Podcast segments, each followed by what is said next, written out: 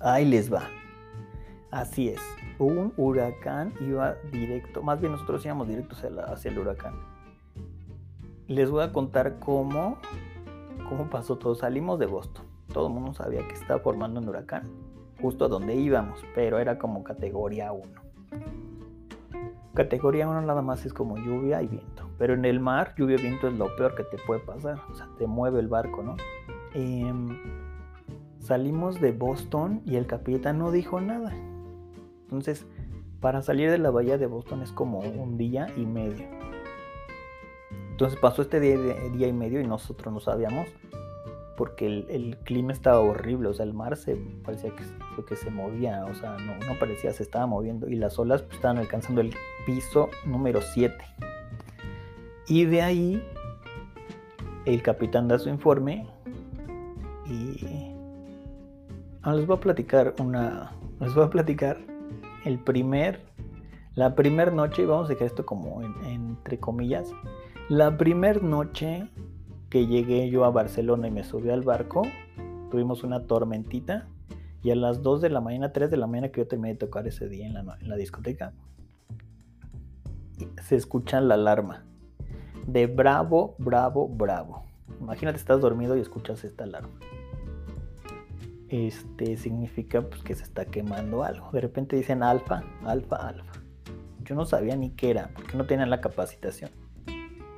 Entonces, mi compañero de cuarto, que era un croata, David creo, eh, me dice, Alex, ¿sabe lo que es esto? Le dije, no, me dice, pues hay, una, hay, hay un conato, o sea, se está algo incendiando y... Eh, hay alguien que necesita asistencia médica. Yo dije, ¿y ahora qué pasó en mi primer noche? Y esto ya se está yendo al carajo, ¿no? Entonces me dice, no te preocupes, nada más hay que esperarnos para ver qué pasa, porque si la tormentita pues está empezando. Estaba en, eso era en, Europa. Bueno, tal día siguiente nos enteramos pues que unas olas rompieron los cristales de unas suites y se inundó y pues ya estaba como que hubo un cortocircuito, cortocircuito por ahí. Se inundaron creo que cinco suites.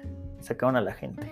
Porque literal se inundaron, ¿no? O sea, se, les metió el agua porque se rompió el cristal. Entonces imagínense, la primera noche y yo ya estaba sintiendo que el barco se hundía. Entonces, bueno, esa fue la primera experiencia. La segunda, cuando salimos de, de Boston, rumbo al huracán Matthew 2016 creo. Búsquenlo por ahí. Bueno, pues el capitán dijo no vamos a ir a Bahamas, nos vamos a ir a Nueva York. Bueno, imagínense que tú sales de Nueva York y quieres tomar tu crucero que sale de Boston para irte a las Bahamas. pero no, te regresan a Nueva York. Toda la gente, bueno, toda la gente, la mayoría se puso como loca se fueron a, a, las, a recepción y empezaron a gritarles que eso era fraude o algo así, ¿no? Este, que les regresaran su dinero, que cómo era posible. Pero pues en realidad la gente no entiende lo que es un, o sea, ven que la gente está mareadísima, todavía se quieren a meter al, a la boca del lobo. Pues llegamos a New Jersey y este itinerario jamás nadie lo había tenido. O sea, nuestro itinerario ya sabes dónde vas a, qué y a qué lugares vas a ir todos los días. Entonces, pues yo dije, yo sí me bajo. En ese entonces yo me llevaba con mi roomie, que era el guitarrista, que era estadounidense, su novia era ucraniana.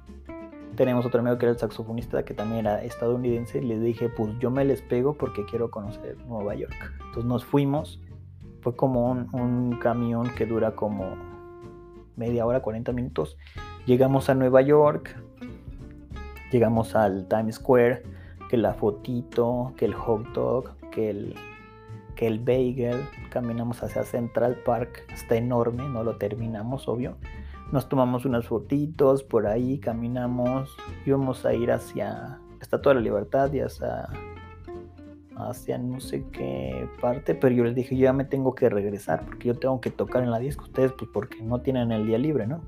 Entonces ya, me regreso y este... Ah, y les decía, en el trayecto en el que salimos de, de Boston, las olas, yo estaba tocando, la discoteca de ese crucero estaba en el piso 11. Imagínate que yo veía el cristal que llegaban las olas. Imagínate el nivel y la furia del mar de hacer olas de 11 pisos.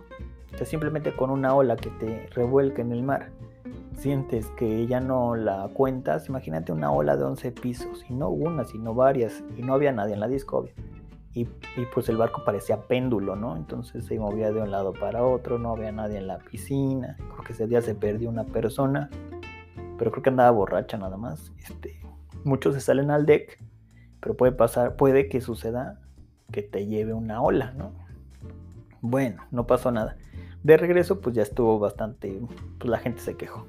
Les regresaron el dinero, les, dieron un, crucero gratis, o sea, para que utilizaran, no sé, siete días en otro crucero.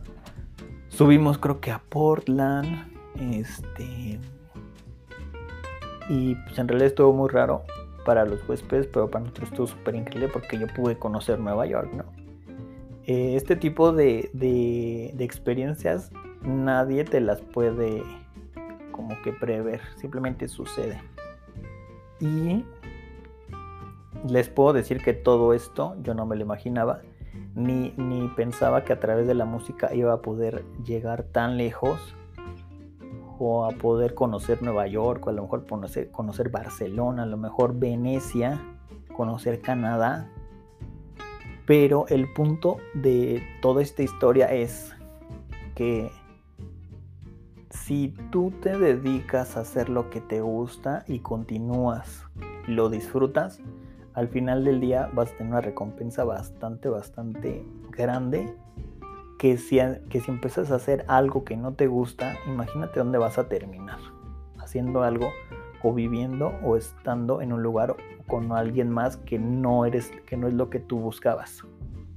Entonces yo siempre le pegué siempre a la música, a sentirme bien, a estar libre, a querer aprender más, porque sí es muy importante que cuando te sientes que estás atascado, tienes que volver a como a volver a estudiar, tienes que volver a ser un estudiante. Y es lo que les recomiendo y es lo que veo mucho en los estudiantes que me dicen, ¿sabes qué, Alex? Yo quiero aprender más y yo sé que tú eres la persona que me va a enseñar, porque no hay alguien más que yo conozca que haya hecho todo eso. Porque, ¿qué pasa? Que cuando, sientes que tú ya lo, lo dominas todo, empiezas como a perder el piso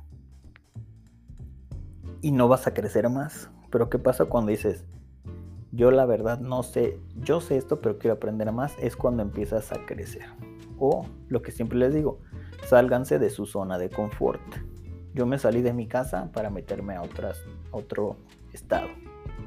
Y yo veía lejos México a Quintana Roo, que en realidad son horas, dos horas de vuelo. Entonces imagínate cuando yo llegué a Cotor. O sea, yo no lo podía creer. Yo veía el mapa y decía, ¿cómo puedo estar tan lejos de mi familia? Este, vamos a dejarlo aquí porque ya se me está secando la voz. Pero les voy a continuar el chisme en el siguiente capítulo. Entonces aquí en DJ Jim y podcast yo soy Alex Pimentel.